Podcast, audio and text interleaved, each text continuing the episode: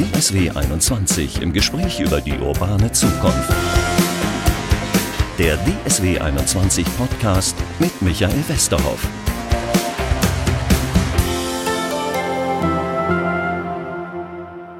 Herzlich willkommen zum Podcast Lernen wir in Zukunft zu Hause statt in der Uni oder in der Schule.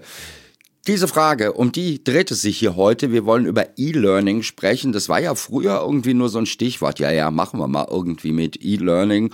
Und dann ist das nicht so richtig weiterentwickelt worden, habe ich zumindest den Eindruck an deutschen Universitäten und an deutschen Schulen. Das war mit Corona dann natürlich ganz anders. Da musste man sich plötzlich in E-Learning probieren. Professor Johannes Moskaliuk von der International School of Management hat für die Uni die Umstellung betreut. Das heißt, es mussten mal eben 4000 Studenten und 600 Professoren und Dozenten umgestellt werden, nämlich auf E-Learning und nicht mehr auf in die International School of Management kommen. Herr Moskaliuk, äh, her herzlich willkommen hier bei uns beim Podcast. Ja, danke für die Einladung. Ähm, hat das alles so reibungslos geklappt? Sie haben in zehn Tagen umstellen müssen von klassischem Präsenzunterricht auf E-Learning. Ja, das hat erstaunlich gut geklappt. Äh, ich glaube, zwei Gründe. Ein Grund, wir haben super Dozenten. Äh, das ist so meine Erfahrung, Leute, die gut analog unterrichten können, die sich also äh, interaktiv, kollaborativ im Austausch mit den Studierenden äh, ihren Unterricht machen. Für die ist es relativ einfach, das dann digital zu machen. Wir haben eine, ein virtuelles Klassenzimmer genutzt. Das heißt, es waren nach wie vor Präsenzveranstaltungen. Der Dozent, der Professor, die Professorin war sozusagen im gleichen Raum mit den Studierenden. Der Raum war jetzt eben einfach ein virtueller Raum. Und ich finde es verblüffend, wie viel da möglich ist. Und das Zweite ist, ähm, äh, natürlich hat uns die Krise in die Karten gespielt, dass klar war, es muss jetzt einfach gehen. Das heißt, ganz viele Diskussionen, die man sonst bei Digitalisierungsprojekten hat, äh, was kostet das, lohnt sich das, was sind die Nachteile, was sind die Risiken, die waren auf einmal weg, weil einfach allen klar war, äh, es gibt keine Alternative, also entweder keine Uni oder Uni digital. Und ich glaube, diese Kombination aus diesen beiden Faktoren hat dazu geführt, dass wir tatsächlich mit viel Motivation und auch sehr schnell, Sie haben es gesagt, in zehn Tagen diese Umstellung äh, hingekriegt haben. Dann lassen Sie uns mal darauf eingehen, was genau Sie gemacht haben. Das ist ja nicht, oder was E-Learning im Allgemeinen überhaupt ist. Es kann ja eigentlich nicht sein, äh, ich sitze jetzt zu Hause statt im Unizimmer und der Professor steht vor der Tafel nach wie vor und das wird per Video übertragen. Das finde ich ein bisschen wenig für E-Learning. Oder ist das E-Learning? Nein, das ist kein E-Learning. Äh, und, und, tatsächlich, äh, vielleicht das, was Sie am Anfang gesagt haben, ähm, also die Entwicklung im E-Learning, die ist in den letzten 20 Jahren ganz, ganz weit äh, fortgeschritten. Ne? Das heißt, wir haben viele didaktische Konzepte, wir haben viele Erfahrungen, wir haben sehr viele Sachen ausprobiert. Das heißt, wir fangen da nicht bei Null an, sondern es gibt einfach viele gute Konzepte. Und ein Konzept ist eben zum Beispiel bei uns, dass wir sagen, der Dozent steht eben nicht an der Tafel. Das heißt, wir wir filmen nicht einfach den, den Vorlesungs, äh, die Vorlesung ab und stellen das ins Netz, sondern wir nutzen tatsächlich die Möglichkeiten der Digitalisierung konsequent. Also das bedeutet eben zum Beispiel, der Dozent kann seinen Bildschirm teilen, kann Inhalte auf seinem eigenen Bildschirm freigeben. Es gibt ein virtuelles Whiteboard, auf dem die Studierenden gemeinsam schreiben können, Ideen sammeln können. Wir haben mit kollaborativen Schreibtools gearbeitet, also dass die Studierenden zum Beispiel gemeinsam an dem Text arbeiten. Es geht auch wunderbar, dass man virtuell Gruppenarbeiten macht, also dass man äh, ein Case, eine Fallstudie zum Beispiel vorstellt und dann gehen die äh, Studierenden in Kleingruppen zu dritt, zu viert, tauschen sich aus, diskutieren miteinander und treffen sich dann wieder äh, im Großen. Das heißt also, nein, nicht der Professor macht das, was er äh, online, äh, was er präsent macht, einfach auch online, sondern äh, ein, ein, sehr interaktives Lehrsetting haben wir umgesetzt. Muss man da Dinge beachten, die man möglicherweise beim Präsenzunterricht nicht beachtet? Also, dass mir die Studenten zum Beispiel nicht einschlafen beim Präsenzunterricht, würde ich sehen. Ja, also wir haben tatsächlich ein virtuelles Klassenzimmer genutzt, bei dem äh, die Studierenden auch per Kamera zu sehen sind. Das heißt, ich als Dozent sehe tatsächlich die Teilnehmenden in meinem Seminar. Da kommt uns jetzt an der ISM zugute, dass wir kleine Gruppen haben. Also mit 30 Personen in einem Seminar ist es noch möglich. Und meine eigene Erfahrung ist, dass es manchmal sogar leichter ist, Kontakt zu den Studierenden aufzubauen, weil ich tatsächlich, ich bin ja quasi in deren Wohnzimmer. Äh, ich hole die da ab, wo sie sind. Ich kann sie direkt ansprechen. Ähm, und so eine äh, Bemerkung, die ich mitgekriegt habe, dass gerade Studierende, die sich in einer großen Runde vielleicht nicht trauen, sich zu melden, das zum Beispiel über einen Chat machen. Da können sie ein bisschen überlegen, ihre Frage sauber formulieren, die dann reintippen. Also durchaus auch die Möglichkeit, dass äh, Dinge, die im, Präsent, äh, im Präsenzunterricht nicht funktionieren, auf einmal digital möglich sind. Ne? Dass ähm, äh, tatsächlich ein Stück weit auch eine gleichberechtigtere Kommunikation äh, möglich ist. Ne? Weil die Lauten, die vorne stehen und immer mitmachen, jetzt genauso äh, sich melden müssen, wenn sie was sagen wollen und äh, vom äh, Dozenten aufgerufen werden müssen. Das, da habe ich mir tatsächlich im Vorfeld auch Gedanken zu unserer Podcast-Aufzeichnung drüber gemacht. Ist das für bestimmte Leute vielleicht sogar besser, äh, E-Learning statt Präsenzunterricht zu machen und andere kommen vielleicht gar nicht damit zurecht? Also verschieben sich da irgendwelche Dinge in der Gruppe? Ja, also natürlich dieses Thema ähm, äh, einfach Medienkompetenz, also die Leute, die mehr Erfahrung mit digitalen Medien haben. Man muss ehrlicherweise auch sagen, die, die die technische Ausstattung zu Hause haben, die sind privilegiert. Das ist sicherlich die eine Perspektive, als dass man sagen könnte, mit der Digitalisierung wird sowas wie eine Digital Divide, also so eine, äh, eine Hürde oder eine, einen Graben zwischen denen, die gut mit digitalen Medien umgehen können und die, die weniger gut äh, damit umgehen können können, ähm, größer. Ich finde aber eine andere Perspektive spannend. Wir haben es in, äh, beim E-Learning viel einfacher, mit heterogenen Lerngruppen zurechtzukommen. Also wenn ich ein Seminar habe, da sitzen 20 Leute, da fange ich an und kann auf Fragen eingehen, kann Rückmeldungen geben, aber das ist im Prinzip relativ linear. In einem digitalen Setting kann ich sagen, okay, äh, Flipped Classroom, schaut euch vorher das Video an, bereitet euch darauf vor und der, der länger braucht, investiert eine Stunde, der das schon kennt, äh, kann das kurz machen. Das heißt, heißt, ich kann auf unterschiedliche Lernniveaus in so einer digitalen äh, Umgebung ähm, viel einfacher eingehen. Vielleicht eine Erfahrung aus der Schule.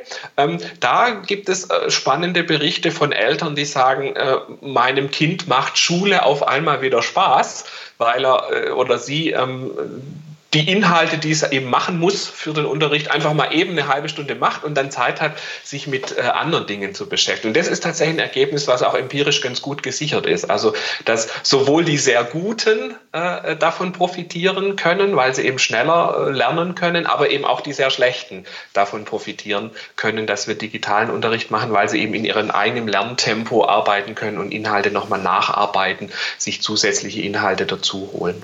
Sie sind jetzt Diplompsychologe äh, und Betriebswirt. Ja, solche Fächer kann ich mir gut vorstellen, dass man die im E-Learning macht. Gibt es auch irgendwas äh, bei Fächern, bei denen Sie möglicherweise gescheitert sind und gesagt haben, das geht gar nicht äh, online?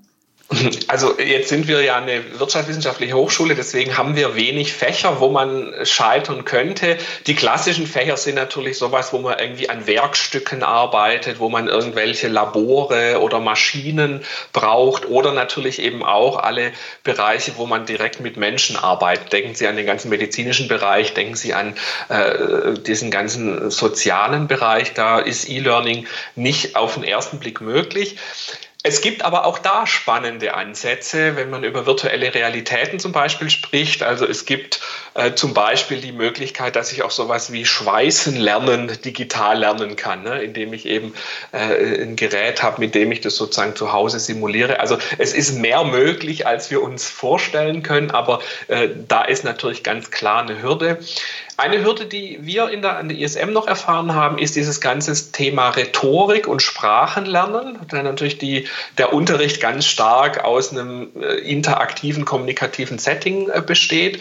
Aber auch da haben wir die Erfahrung gemacht, dass es trotzdem funktioniert. Also ich kann auch Rhetoriktraining äh, digital abbilden. Und vielleicht ist genau das spannend, dass ich mir überlege, wie funktioniert eigentlich Rhetorik, wenn ich eben die ähm, Möglichkeiten nicht mehr habe, den anderen zu sehen äh, direkten Körperausdruck äh, mitzunehmen. Ähm, also ich glaube, man muss äh, kreativ sein, äh, wenn man äh, in dieser Situation, in der wir jetzt gerade sind, äh, digitale Lehre abbilden will.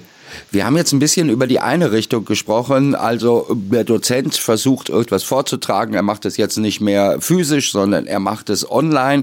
Er teilt seine Studierenden in Kleingruppen ein. Da können die miteinander in einzelnen virtuellen Gruppen äh, eine Aufgabe bearbeiten. Aber wie ist es denn andersrum? Ein großer Teil von so Uniseminaren ist ja auch, dass der Studierende was mitbringt und einen Vortrag zum Beispiel macht. Das äh, ist alles auch möglich. Oder sind Sie da irgendwo an Grenzen gestoßen? Nee, also wir haben tatsächlich bei uns jetzt ein Setting gemacht, wo im Prinzip alle Teilnehmer in diesem virtuellen Klassenzimmer gleichberechtigt sind. Das heißt, die Studierenden können genau das machen, was auch der Dozent machen kann. Die können ihren eigenen Bildschirm teilen, die können eine Präsentation halten, äh, die können äh, äh, Fragen in den Chat posten und die Fragen der anderen Teilnehmenden beantworten. Ähm, also da ist ganz viel möglich. Ähm, und die Erfahrung ist, unsere Studierenden machen das auch. Also die erkennen die Möglichkeiten und nutzen das auch. Also wir haben zum Beispiel, äh, wir haben ja in der ESM ja viele auch praxisbezogene äh, Seminare, also wo irgendwie ein, ein Unternehmen eine Aufgabenstellung mitbringt und die Studierenden das, das bearbeiten. Und wir haben durchaus auch diese Unternehmenspitches dann eben in dem virtuellen Klassenzimmer gemacht, in dem dann die äh, Studierenden eben ihre Ergebnisse, ihre Ideen vorgestellt haben, dem sozusagen Kunden, der von außen das in Auftrag Auftrag gegeben hat. Und das entspricht ja auch der beruflichen Wirklichkeit. Ne? Also wenn ich nachher im Job bin, äh, dann bin ich als Mitarbeiter ja immer gleichzeitig derjenige, der selber was tut, der was präsentiert ähm, und äh, der eben zuhört. Also das geht ganz hervorragend auch mit äh, digitalen ähm, Möglichkeiten. Gibt es bei digitalen Möglichkeiten auch ähm, ja, Optionen oder Dinge, die ich machen kann, die ich eigentlich im Präsenzunterricht nicht machen kann? Ja, also es gibt eine, äh, ein äh, psychologisches Konzept, das heißt sowas wie Awareness, also eine Aufmerksamkeit darüber, wie der Status meiner Gruppe ist.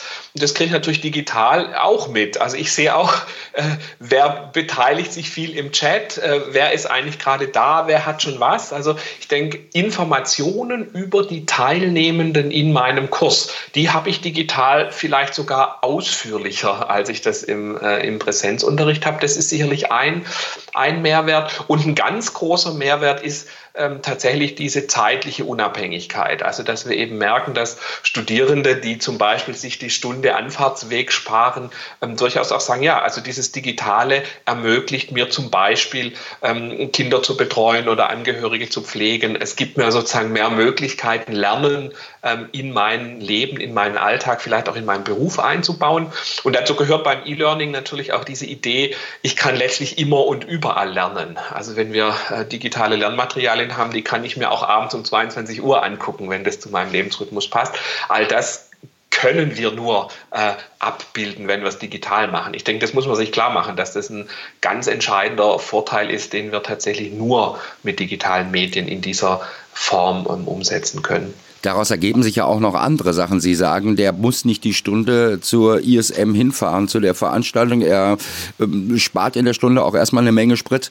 Oder er mhm. muss nicht hinziehen, wenn man E-Learning machen würde, zu einer Hochschule, mhm. äh, was möglicherweise die Wohnungsmärkte entlasten könnte. Mhm. Gibt es äh, über sowas Überlegungen? Klar, also ich meine, das, das können wir ja sozusagen mit den eigenen Augen sehen, wenn wir sehen, dass die Straßen freier sind und dass äh, es äh, weniger Verkehr gibt. Also ja, ich, das finde ich ein ganz spannendes Thema. Ähm, ich möchte noch einen anderen Fokus äh, setzen. Der Fokus heißt nämlich, Lernen wird dadurch auch verteilter. Das heißt, ich habe sozusagen nicht mehr, Mittwochs ist mein Vorlesungstag, da mache ich von 8 bis 13 Uhr Vorlesung, sondern ich kann sozusagen 10 Minuten da, eine halbe Stunde da, eine Stunde da. Ähm, das heißt, das ist jenseits dieser gesellschaftlichen, ökologischen Auswirkungen, die E-Learning sicherlich mit sich bringt, eben auch noch eine Auswirkung, dass sozusagen das, was wir ja lebenslanges Lernen nennen, tatsächlich damit auch möglich wird. Ne? Also ich habe nicht mehr, äh, jetzt ist Lernen angesagt und jetzt ist Autofahren angesagt und jetzt ist Hausarbeit angesagt, sondern ich kann während dem Autofahren mir den Podcast äh, meines Dozenten anhören. Ne? Oder ich kann, äh, äh, nachdem ich meine Kinder ins Bett gebracht habe, mich noch eine halbe Stunde äh, mit den Inhalten einer Vorlesung beschäftigen. Also diese Verteilung von Lernen über den ganzen Alltag und äh, letztlich auch über das ganze Leben ist das, was ich äh, bei E-Learning jetzt auch aus gesellschaftlicher Perspektive einen ganz wichtigen Aspekt finde. Da sprechen wir jetzt aber über klassische Vorlesungen, natürlich nicht über Seminare. Da müssen die Studenten weiterhin kommen oder können die sich auch irgendwann ansehen? Naja, also das ist genau der Punkt. Also äh, Zusammenarbeit, Kollaboration funktioniert schon auch asynchron. Also man könnte schon auch sagen, wir diskutieren, aber halt nicht alle gleichzeitig zur gleichen Zeit, sondern zum Beispiel über ein Forum oder einen Chat. Da kann ich schon auch ein Argument reinstellen, meine Meinung darlegen und dann ähm, äh, kriege ich eine Stunde später eine Rückmeldung. Ähm, unsere Erfahrung ist aber auch, dass dieses gleichzeitig zur gleichen Zeit, also zum gleichen Thema, miteinander äh, an einer Fragestellung zu arbeiten, auch einen ganz hohen Wert hat. Also das, was ich jetzt gerade beschrieben habe, ähm, soll nicht dazu führen, dass wir gar keine gemeinsamen äh, Lernzeiten mehr haben. Ähm, aber umgekehrt werden dadurch diese gemeinsamen Lernzeiten viel wertvoller. Also äh, dann nehmen sich wirklich alle Zeit und sagen, okay, das sind jetzt die zwei Stunden in der Woche, wo wir wirklich alle gleichzeitig im gleichen möglicherweise virtuellen Raum zusammen lernen. Also dadurch bekommt sozusagen die Präsenz, äh, egal ob sie jetzt virtuell oder physisch ist, physisch ist, nochmal einen anderen Stellenwert. Sie wird sozusagen wichtiger für die einzelnen Personen. Wie wird denn das bei Ihnen im Dis äh, Unternehmen jetzt eigentlich diskutiert? Gut, jetzt im Moment sind wir gezwungen dazu, E-Learning zu machen in einer Corona-Zeit. Das wird sich auch wieder ändern irgendwann. Ja, was bleibt denn davon? Oder sagt Ihr Rektor schon zu Ihnen, wir müssen jetzt aber die Hälfte so machen und die Hälfte andersrum? Also ich will es mal ganz platt sagen äh, und spreche da gar nicht für mein Unternehmen oder für unser Unternehmen, sondern nicht für unsere Hochschule, sondern tatsächlich für die Gesellschaft insgesamt. Ich glaube, es gibt kein Zurück mehr.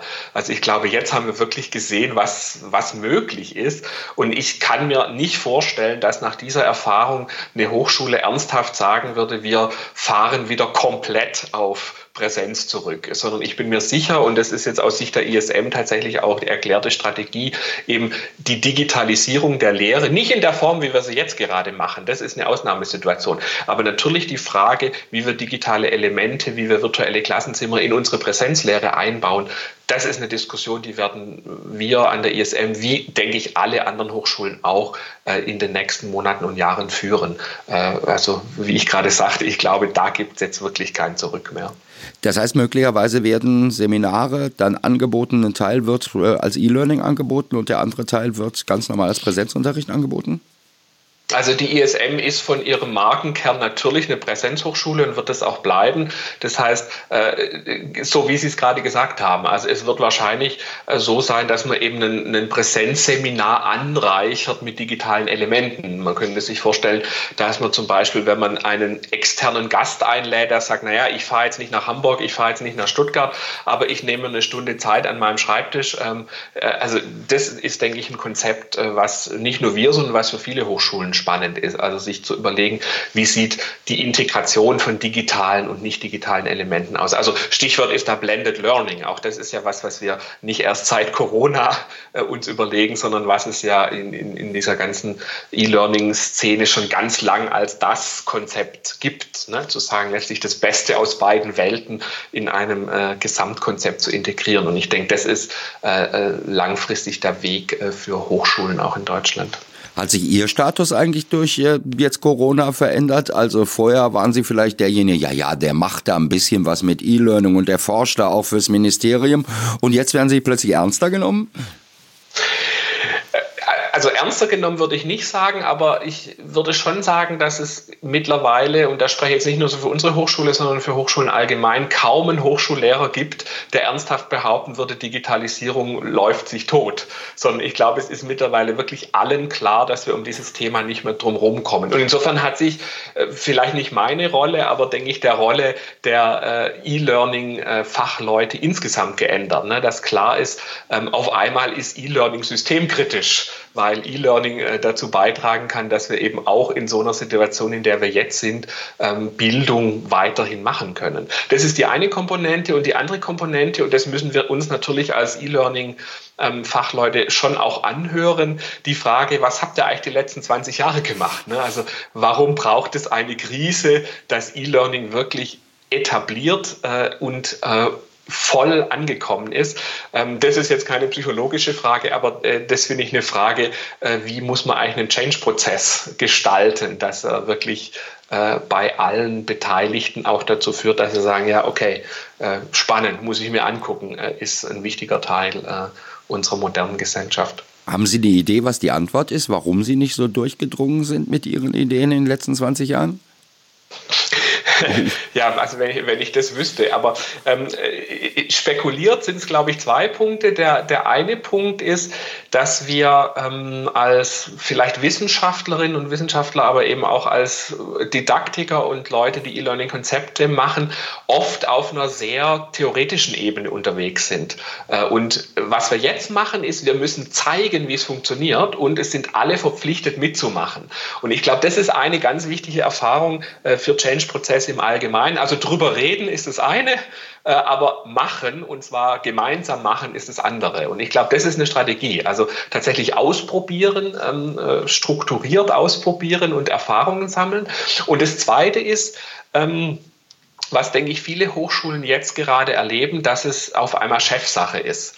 Also dass die direkt Rektoren Briefe an ihre, äh, ihre Dozenten schreiben und sagen, okay, äh, ob ihr wollt oder nicht, bitte macht jetzt alle E-Learning. Und das ist auch eine Erfahrung. Change-Prozesse funktionieren dann, wenn sozusagen die Leitungsebene tatsächlich sagt, wir machen das jetzt. Und diese Kombination ist, glaube ich, das, was Change möglich macht. Also ein klares Commitment ähm, äh, des Präsidiums, wenn wir jetzt von der Hochschule sprechen, oder der Unternehmensleitung, wenn wir von dem Unternehmen sprechen, was wir an der ISM ganz eindeutig hatten, und eben diese, dieses, wir machen das jetzt, wir probieren das aus. Und ähm, vielleicht nur ein dritter Aspekt, beziehen alle Stakeholder mit ein. Also es ist sozusagen nicht ein übergestülptes Konzept, was jetzt irgendein Wissenschaftler sagt, so machen wir das, sondern sind alle Statusgruppen einer Hochschule integriert. Ne? Also die Studierenden reden mit, wir haben die befragt und geguckt, was wollt ihr, was, was wünscht ihr euch. Es sind die Servicebereiche integriert, also Studierendensekretariat, International Office, die natürlich ein ganz großes Thema haben, wie sie gerade mit den internationalen Studierenden kommunizieren in dieser Lage. Es ist eben auch dieser Bereich Prüfungsamt äh, ne, beteiligt, also wie wie funktionieren Prüfungen. Ähm, ich glaube, diese Integration der Stakeholder, ähm, die davon betroffen sind in den gemeinsamen Prozess, das ist ein ganz wichtiger Faktor für erfolgreichen Change. Sie haben gerade an einer Stelle schon gesagt, Sie sind ja eigentlich vom Kern eine Präsenzuniversität oder eine Präsenzhochschule.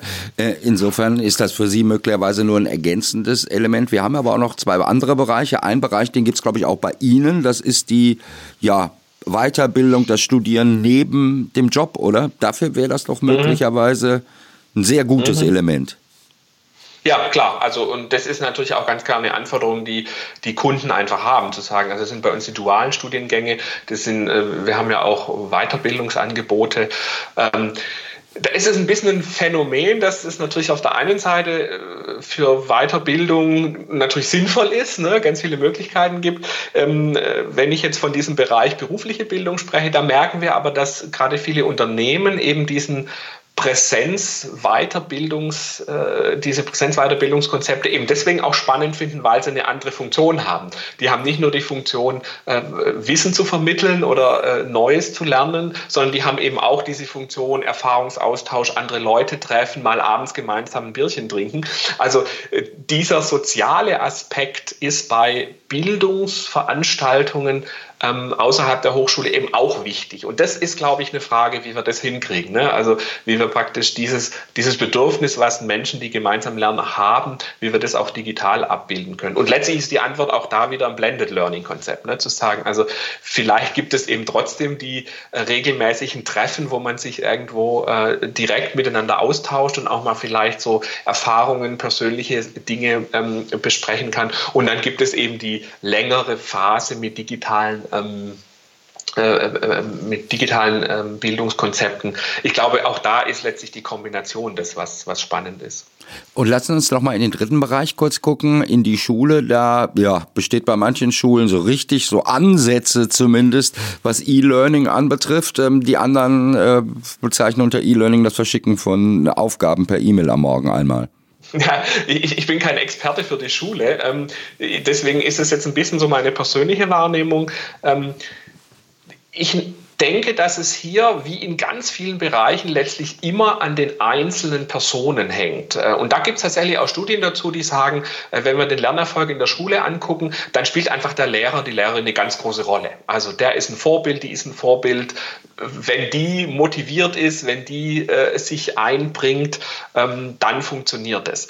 Und äh, jetzt muss man aufpassen, dass es nicht Lehrerbashing wird. Ne? Also dass man nicht sagt, die, die Lehrer sind blöd, die machen das nicht, sondern mein Argument ist eher umgekehrt umgekehrt. Mein Argument ist, die Rahmenbedingungen in der Schule müssen Lehrern, Lehrerinnen die Möglichkeit geben, ähm, tatsächlich auch didaktische Konzepte umzusetzen. Und zwei Beispiele. Ein großes Beispiel ist das Thema Datenschutz. Also wenn sozusagen klar ist, das geht nicht, das geht nicht, das geht nicht, das geht nicht. Äh, äh, und dann sagt ein Lehrerin, Lehrer, ja, es geht eigentlich gar nichts mehr. Also da ist letztlich die Frage nach den Rahmenbedingungen. Äh, und das andere ist das Thema Verantwortlichkeit. Also dass tatsächlich der einzelne Lehrer nicht die Verantwortung dafür haben kann, wie jetzt dieses Bildungskonzept, das Schulkonzept seiner Schule aussieht, sondern an der Stelle muss es sozusagen Rahmenbedingungen geben, wo klar ist, das ist technisch, äh, rechtlich, konzeptuell möglich und in diesen Rahmenbedingungen kann dann die einzelne Lehrperson tatsächlich didaktische Konzepte umsetzen. Und da ist meine Erfahrung, dass wir eben in Deutschland tatsächlich auch viele sehr hochqualifizierte und sehr motivierte Lehrerinnen und Lehrer haben. Und wenn wir es da schaffen, sozusagen die Rahmenbedingungen äh, ähm, äh, so zu machen, dass die auch äh, sozusagen aufblühen und äh, äh, ihre Konzepte umsetzen können. Ich glaube, dann haben wir, was die Schule angeht, sehr viel gewonnen. Sie sagten gerade, gerade bei der Schule sei es wichtig, zur Lehrer, zum Lehrer, zur Lehrerin eine enge Bindung als Schüler zu haben. Kann man sagen, ab äh, E-Learning lohnt sich erst ab einem gewissen Alter oder ist erst ab einem gewissen Alter sinnvoll oder kann das auch in der Schule begleitend stattfinden? Ich würde es nicht aufs Alter äh, beschränken, sondern ich würde es eher auf das Thema beschränken. Also ich glaube tatsächlich, ähm, also wenn Sie sich jetzt Schreiben lernen vorstellen, äh, das geht vielleicht digital schwieriger, ähm, als wenn ich ähm, Mathe, äh, die Grundrechenarten kann und jetzt ähm, äh, einfach möglichst viele Übungsaufgaben machen äh, muss, um da in den Prozess zu kommen. Also ich glaube, es ist auch in einem frühen Alter möglich. Ähm, äh, man muss aber, glaube ich, genau gucken, in welchem, äh, in, in welchem Themenbereich sind wir. Und wir kommen natürlich in diese Diskussion rein, wenn Kinder äh, jetzt fünf Stunden am Tag vorm Computer sitzen, kann das entwicklungspsychologisch auch nicht sinnvoll sein.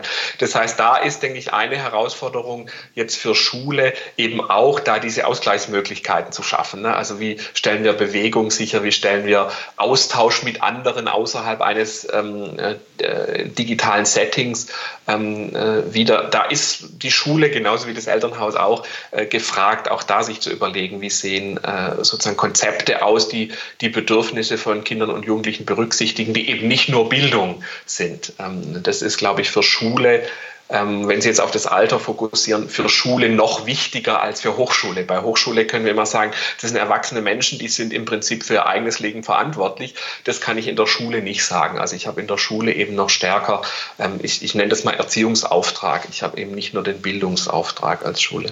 Sie haben gerade was von Datenschutz gesagt und vorher auch ein bisschen was über technische Voraussetzungen. Lassen Sie uns da noch mal ganz kurz zum Schluss drüber reden. Gibt es bestimmte Systeme, auf die Sie gesetzt haben? Jetzt äh, viele Veranstaltungen finden zum Beispiel über Zoom statt. Äh, da haben wir dann mhm. wieder ein Problem im Datenschutz, oder? Mhm. Also ich lehne mich mal aus dem Fenster und äh, sage, es gibt fast kein virtuelles Klassenzimmer, das keine Datenschutzprobleme hat.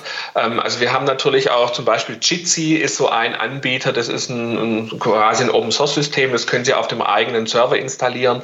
Das heißt, da haben Sie natürlich alle äh, Möglichkeiten, den Datenschutz zu ähm, äh, sicherzustellen. Das heißt, um es auf den Punkt zu bringen, nach meiner Einschätzung sind es weniger die technischen Systeme, äh, die sicherstellen, ob wir datenschutzkonform arbeiten oder nicht, sondern es sind letztlich die äh, organisatorischen Prozesse, die dahinter liegen. Und wir haben das jetzt bei Zoom ähm, eben auf einer rechtlichen Seite äh, lässt sich das relativ klar klären, was ist erlaubt und was ist nicht. Aber eben zum Beispiel, dass wir Studierenden gesagt haben, äh, teilt keine persönlichen Daten über den Chat, ähm, weil wir können nie sicherstellen, dass äh, tatsächlich die Personen, die jetzt gerade in dem, äh, in dem äh, Kurs sind, die Daten, die er da in den Chat postet, nicht einfach weitergibt. Also worauf ich raus will, ich denke, Datenschutz ist eben nicht nur ein technisches Problem und darüber äh, diskutieren wir oft, wenn wir über Datenschutz reden, sondern ist eben auch ein organisatorisches und letztlich ein menschliches System. Eine andere, ein anderer Hinweis jetzt gerade bei Zoom wurde ja ganz stark diskutiert. Da gibt es so ein Feature, das heißt Aufmerksamkeitstracking. Das heißt, da wird sozusagen beobachtet, wie aktiv eine Person ist. Also tippt sie, bewegt sie den Kopf, spricht sie und versucht dann aus diesen Daten äh, zu berechnen, ist die Person gerade aufmerksam oder macht sie was anderes. Und sie können sich vorstellen, das ist ein Feature, was natürlich datenschutzrechtlich hochbedenklich ist, das man aber einfach deaktivieren kann. Und das wäre wieder dieses, dieses Thema. Ne? Ich muss die Einstellungen äh, in der Plattform, und das ist jetzt egal, ob das Zoom oder irgendeine andere Plattform ist, letztlich auch immer darauf prüfen, ob äh, die Einstellungen datenschutzkonform sind. Das ist ja fies, dass ich dem Schüler dann ansehen kann oder dem Studierenden, ob er gerade geistig dabei ist oder nicht. Ich glaube, Sie haben. Und äh, das ja. ist, ist, ja auch, das vielleicht noch Ergänzung, ja. das ist ja auch didaktisch nicht sinnvoll. Also ich als äh, Lehrer oder als Lehrperson, meine Aufgabe ist nicht, den Studierenden zu kontrollieren, ob er wach ist oder nicht, ne? sondern äh, wieder da dieses Thema, der Studierende ist das äh, äh, selber verantwortlich. Also wieder aus meiner Perspektive, ich wüsste gar nicht, was ich mit so einem Feature machen soll. Also das hat sozusagen keinen, das hat keinen didaktischen Mehrwert aus meiner Wahrnehmung. Ja. Ich glaube, Sie haben nicht auf ein bestimmtes System gesetzt, Sie haben auch verschiedene eingesetzt, wenn ich das richtig verstanden habe. Hat sich eins als besonders gut und eins als schlecht oder so herausgestellt? Also ich möchte keine Werbung machen. Ähm, tatsächlich ist, äh, haben wir Zoom auch deswegen genommen, weil es auch bei großen Gruppen relativ zuverlässig läuft. Ähm, das ist sozusagen immer die Krux. Ein großes Unternehmen, das viele Kunden hat, hat auch performantere Server als ein kleines Unternehmen. Ähm, das ist tatsächlich einfach ein Problem. Wir haben aber eben ganz gezielt auch diese Vielfältigkeit zugelassen. Ähm, also auch gesagt, äh, unsere Studierenden können äh, zum Beispiel auch über Google äh, die, die virtuellen Klassenzimmer dort nutzen. Ähm, und auch Dozenten haben bei uns sozusagen die, die Möglichkeit zu sagen, okay, der eine äh, teilt seine Daten gerne über eine Dropbox, der andere lädt es in unser Intranet hoch, äh, wieder der andere äh, teilt es per E-Mail. Da würde man sagen, das ist für Studierenden auf den ersten Blick blöd, ne? weil sie sozusagen nicht das eine große System haben, in dem alles funktioniert. Ähm, nach meiner Erfahrung ermöglicht es aber eben sehr schnelle und dynamische Entwicklungsprozesse, weil ich nämlich einfach das, was ich als Dozent gut kann und mache, einfach in meiner Lehre nutzen kann.